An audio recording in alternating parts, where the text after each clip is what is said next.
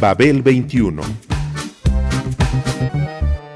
Came on my spaceship to save the Earth. I've been to the south and I've been to the north. Check me out, darling, when you hear me sing. I'm an ugly duckling, I'm a beauty king. I'm an alien Elvis, I bring love and joy. My dance might remind you of the disco boy. I'm young, I'm old, I've got a heart of gold. I'm an ultimate gift to the people of the world. Some say that I come from Russia, some think that I come from Africa. But I'm so exotic, I'm so erotic, cause I come from the planet Paprika. El gusto hipermoderno.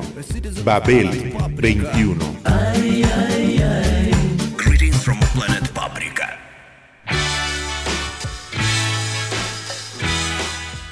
Los Beatles, como personajes de dibujos animados en Yellow Submarine, se convirtieron así para muchas personas en figuras memorables.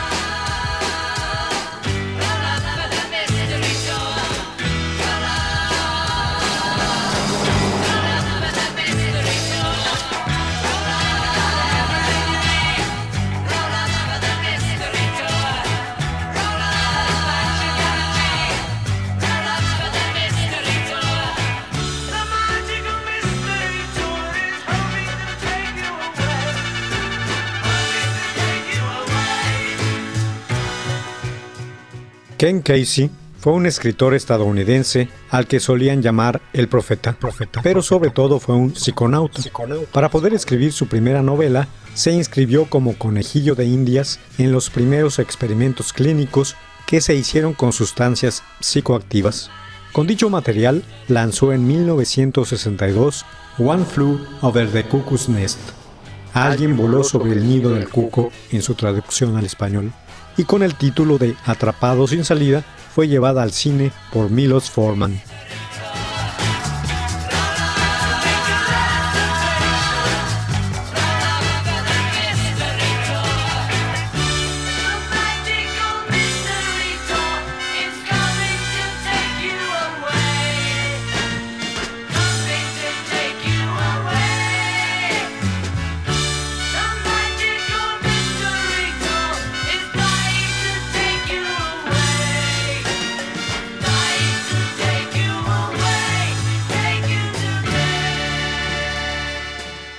A partir de dichos experimentos, la vida de Casey se convirtió en un apostolado, cargado de humor.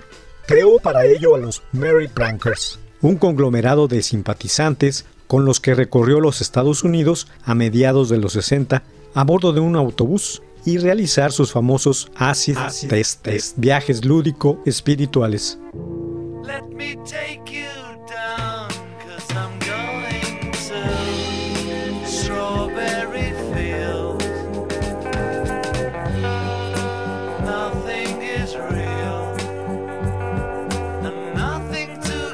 one of.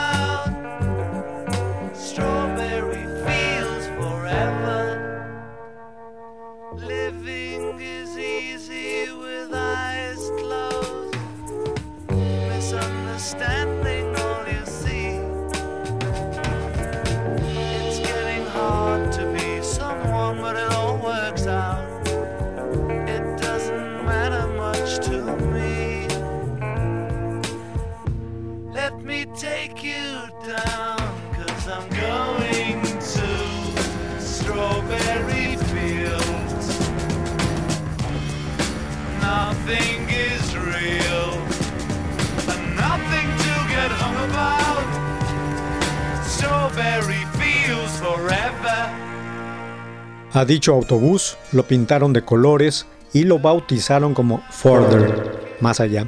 Casey lo llenó de gente variopinta y un equipo de filmación que dejaría constancia en imágenes. Tal aventura fue un caos fílmico total. El material quedó arrinconado. Tiempo después, los directores Alex Gibney y Alison Elgood lo rescataron para componer la cinta Magic, Tape, documental de hora y media de duración que fue estrenado en el año 2011. Los músicos, psiconautas, han estado en todas las épocas desde entonces. Los Beatles lo hicieron en Magical Mystery Tour y en varias piezas clave.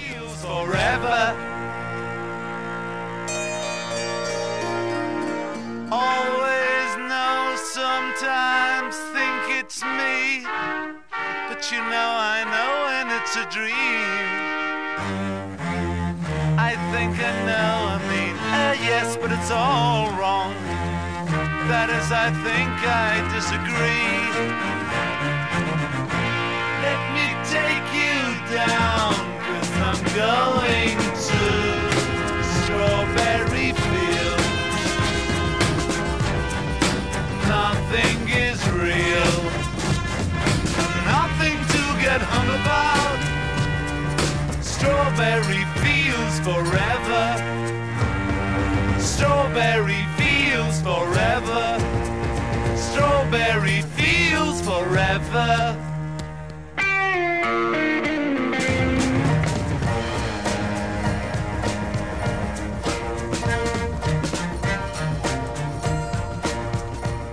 Magical Mystery Tour fue la tercera película protagonizada por los Beatles. En realidad, se trató de un programa especial de una hora de duración que fue emitido a través de la cadena BBC TV el 2 de diciembre de 1967. En ese entonces no fue muy bien recibida ni por la crítica ni por el público. Sin embargo, el tiempo y la perspectiva le han dado su lugar y actualmente es considerada una película de culto y ejemplo de la estética psicodélica, como lo es también Magic Trip.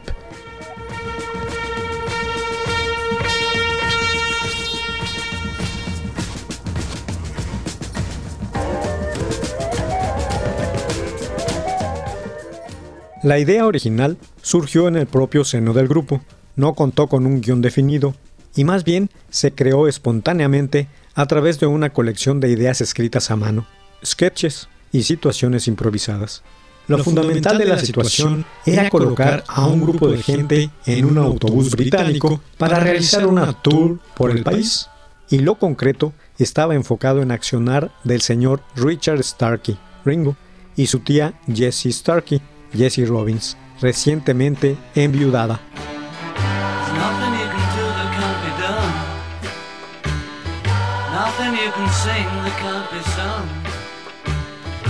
Nothing you can say, but you can learn how to play the game.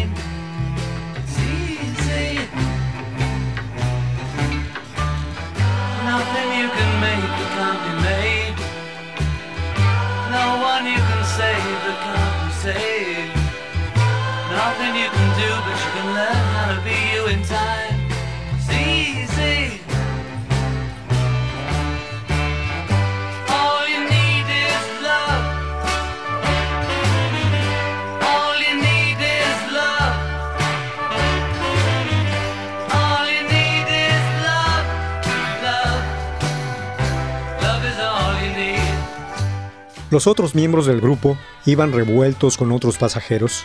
Durante el transcurso del viaje, extrañas cosas comienzan a suceder.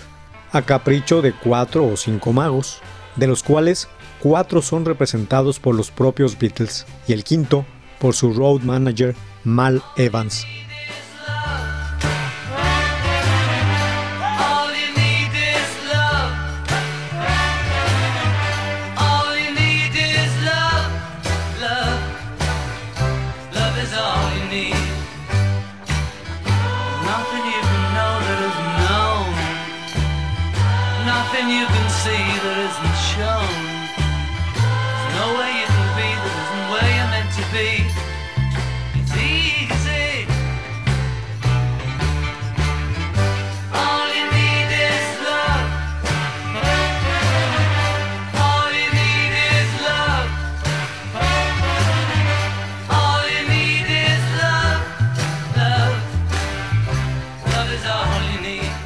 Durante el recorrido, todo mundo manifiesta un comportamiento excéntrico y con actividades poco convencionales.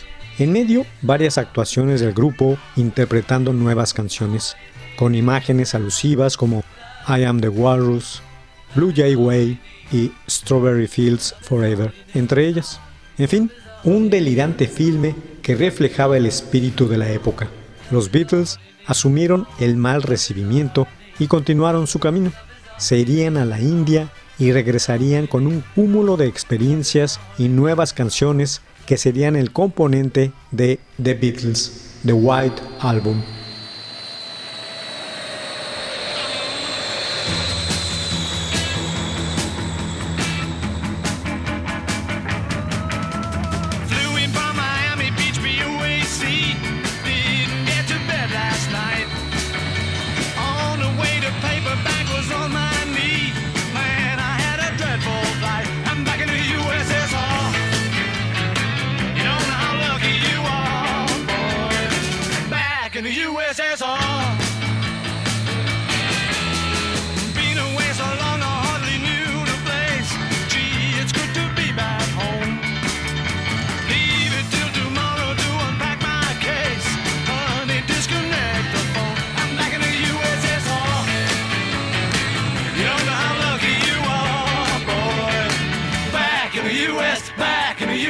back in the USSR. The girls really me out.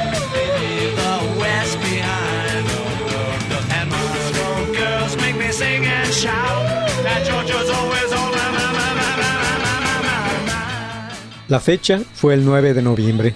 Se publicó el White Album, cuyo nombre oficial era simplemente The Beatles. Tras la fantasía que representó el Sargento Pimienta, decidieron volver a sonar como un grupo de rock.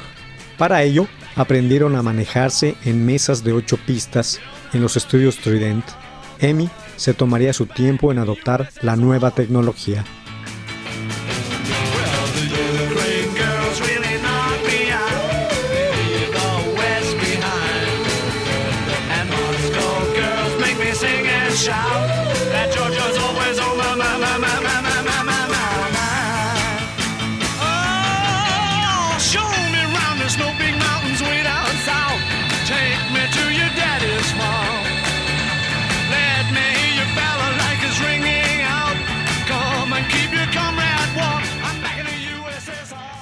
La gran experiencia fue la estancia en el norte de la India, en el pintoresco centro del Maharishi Manesh Yogi.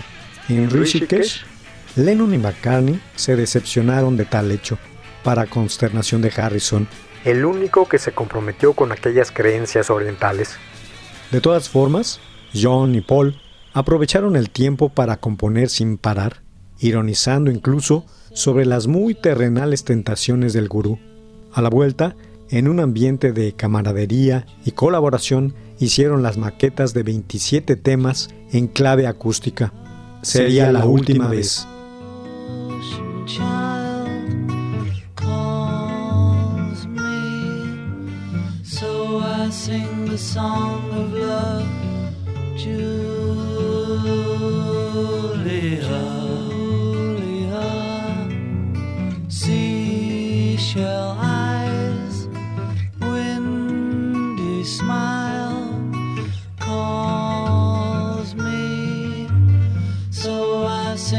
Song of love, Julia.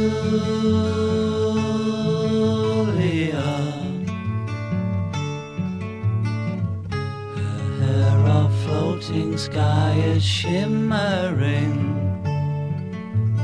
glimmering in the sun.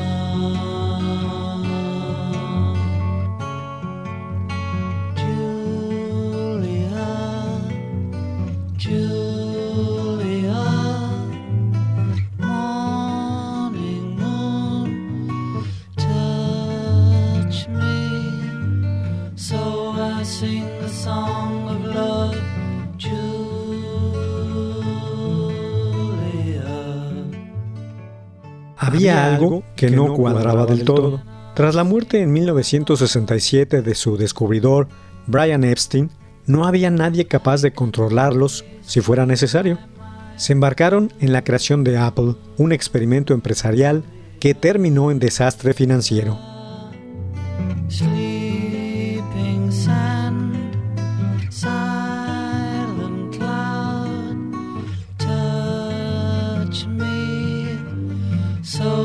Sing a song of love, Julia.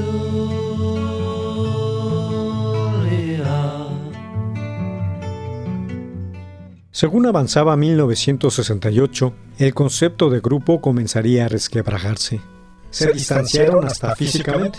Paul pasaría temporadas en su remota granja de Kenter, en Escocia. Luego, para sorpresa general, John introdujo en las sesiones de grabación a su nuevo amor, Yoko Ono, rompiendo un pacto tácito. Entonces, la entrometida quiso participar, opinar y cantar. Hasta el afable Ringo Starr se hartó y dejó el grupo durante unos días.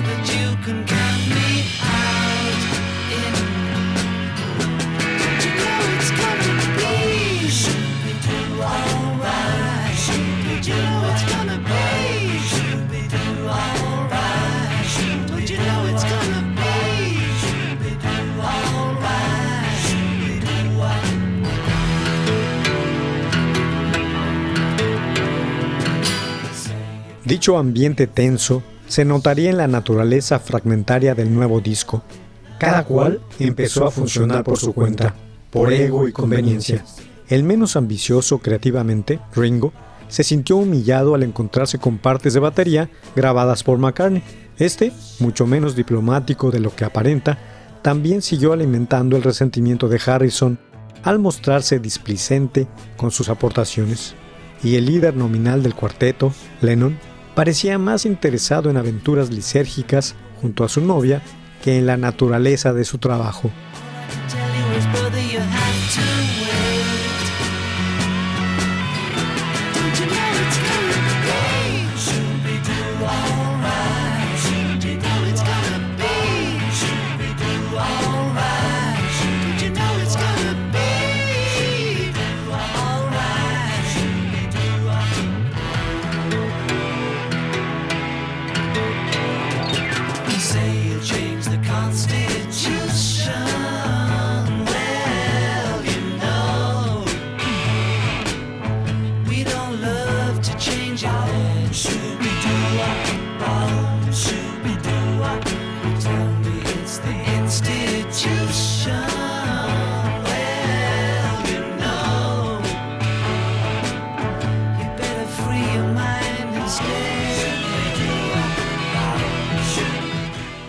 El resultado final fue un disco fragmentario que incluía rock duro y experimentaciones, bromas y confesiones crudas, ejercicios de estilo y explosiones viscerales, melodías elegantes y un collage dadaísta, el, fascinante, Revolution 9.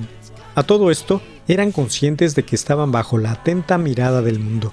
Lennon cantó diferentes tomas de Revolution, alternando entre la invocación de un cambio de mentalidad y la revuelta violenta.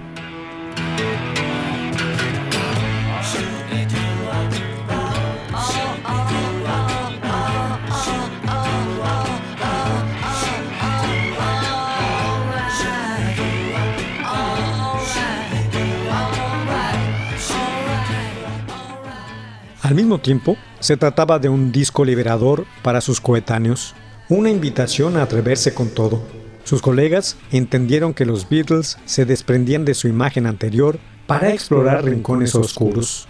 Lennon evocaría a su madre muerta en Julia, al igual que McCartney, harían Let It Be, que ahora sabemos se ensayó en las sesiones de White Album. In the town where I was born lived a man who sailed to sea, and he told of his life in the land of submarines. So we sailed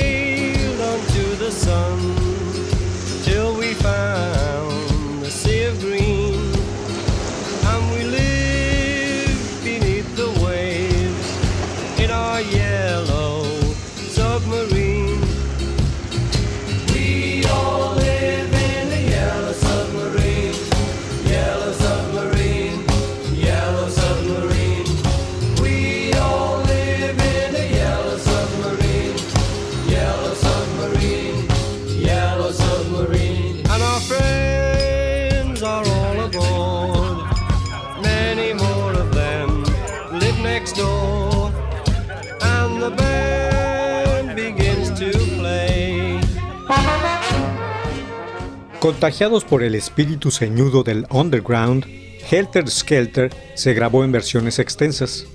Con todo, excesos y caprichos a la postre quedaron de lado. John y Paul hicieron la limpia final y la ordenación de las canciones en una sesión maratoniana de 24 horas, donde no estuvieron ni George ni Ringo, pero sí el sufrido George Martin, cuyo equipo vivió la elaboración del doble como un calvario.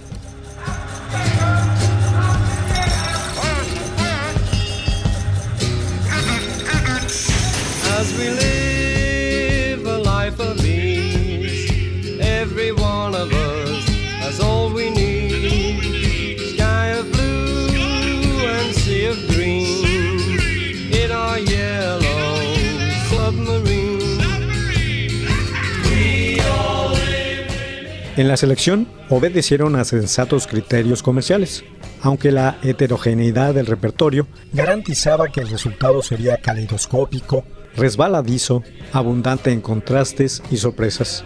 Hasta la portada blanca, concebida por el artista Richard Hamilton, parecía sugerir un futuro tan abierto como incierto.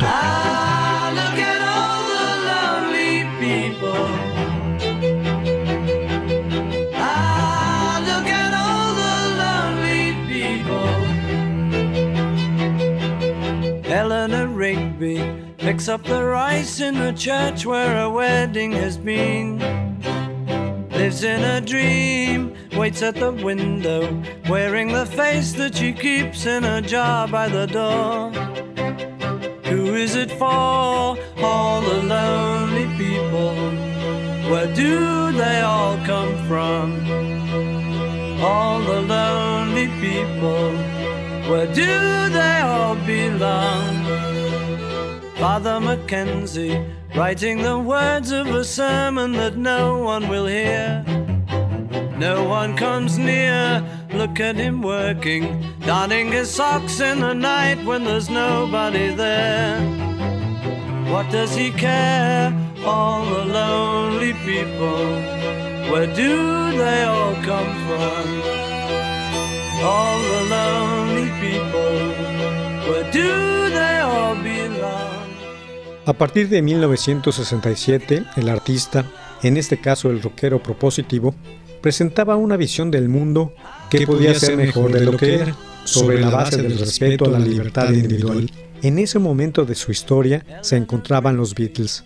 Buscaban expandir la percepción de la mente y explorar las posibilidades de los estados alterados para canalizar sus expresiones musicales. La experiencia la llevaron a su clímax con el Sargento Pimienta, Sargento Blue, y luego buscaron diversificarla en el filme Yellow Submarine, una película de dibujos animados.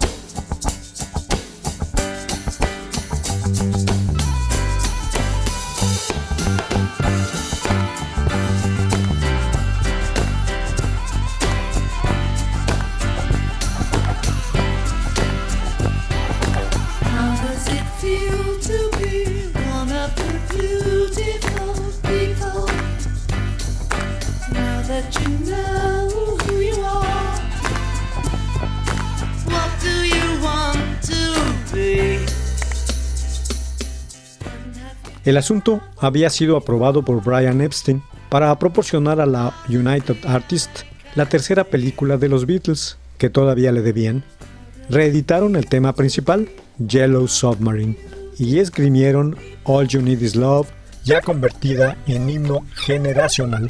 Sin embargo, no completaban el material suficiente para el lado A del disco, soundtrack de la cinta. George Harrison, de manera express, escribió It's Only Another Song. Y el resto de los temas surgió más o menos de la misma manera. All Together Now, A Bulldog o It's All Too Much.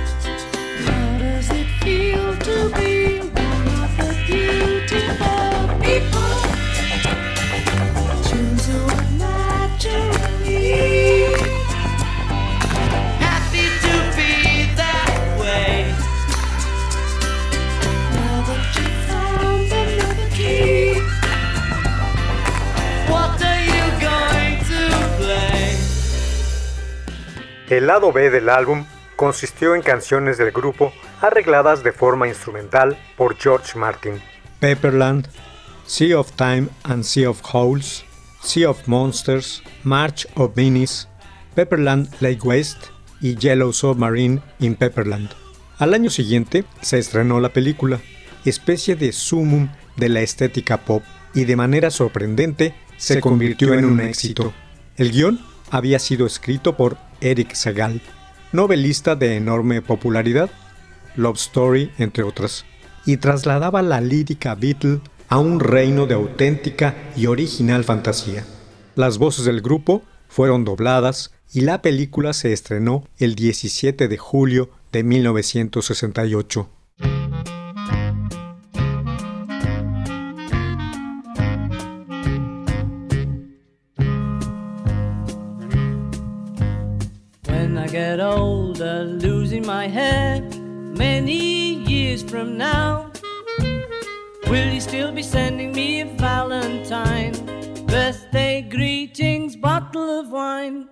If I'd been out till quarter to three, would you lock the door? Will you still need me? Will you still feed me when I'm 64?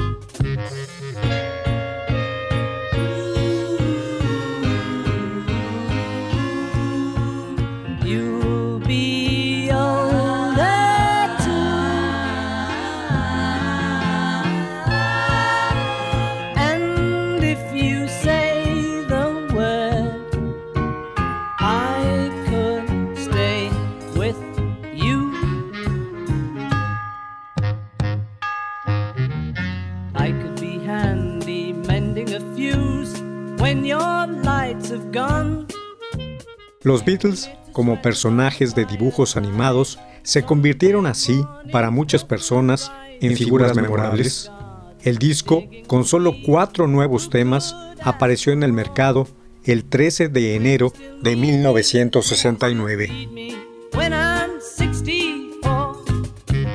Every summer we can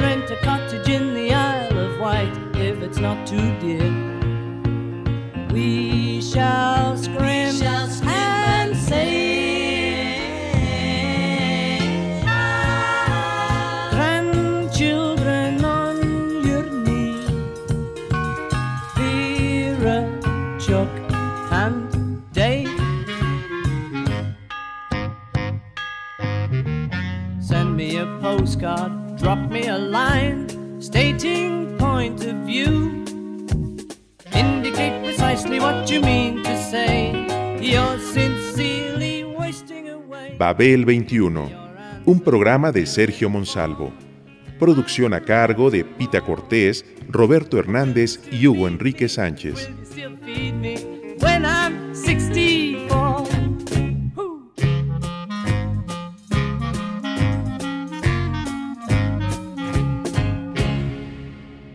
Radio Educación.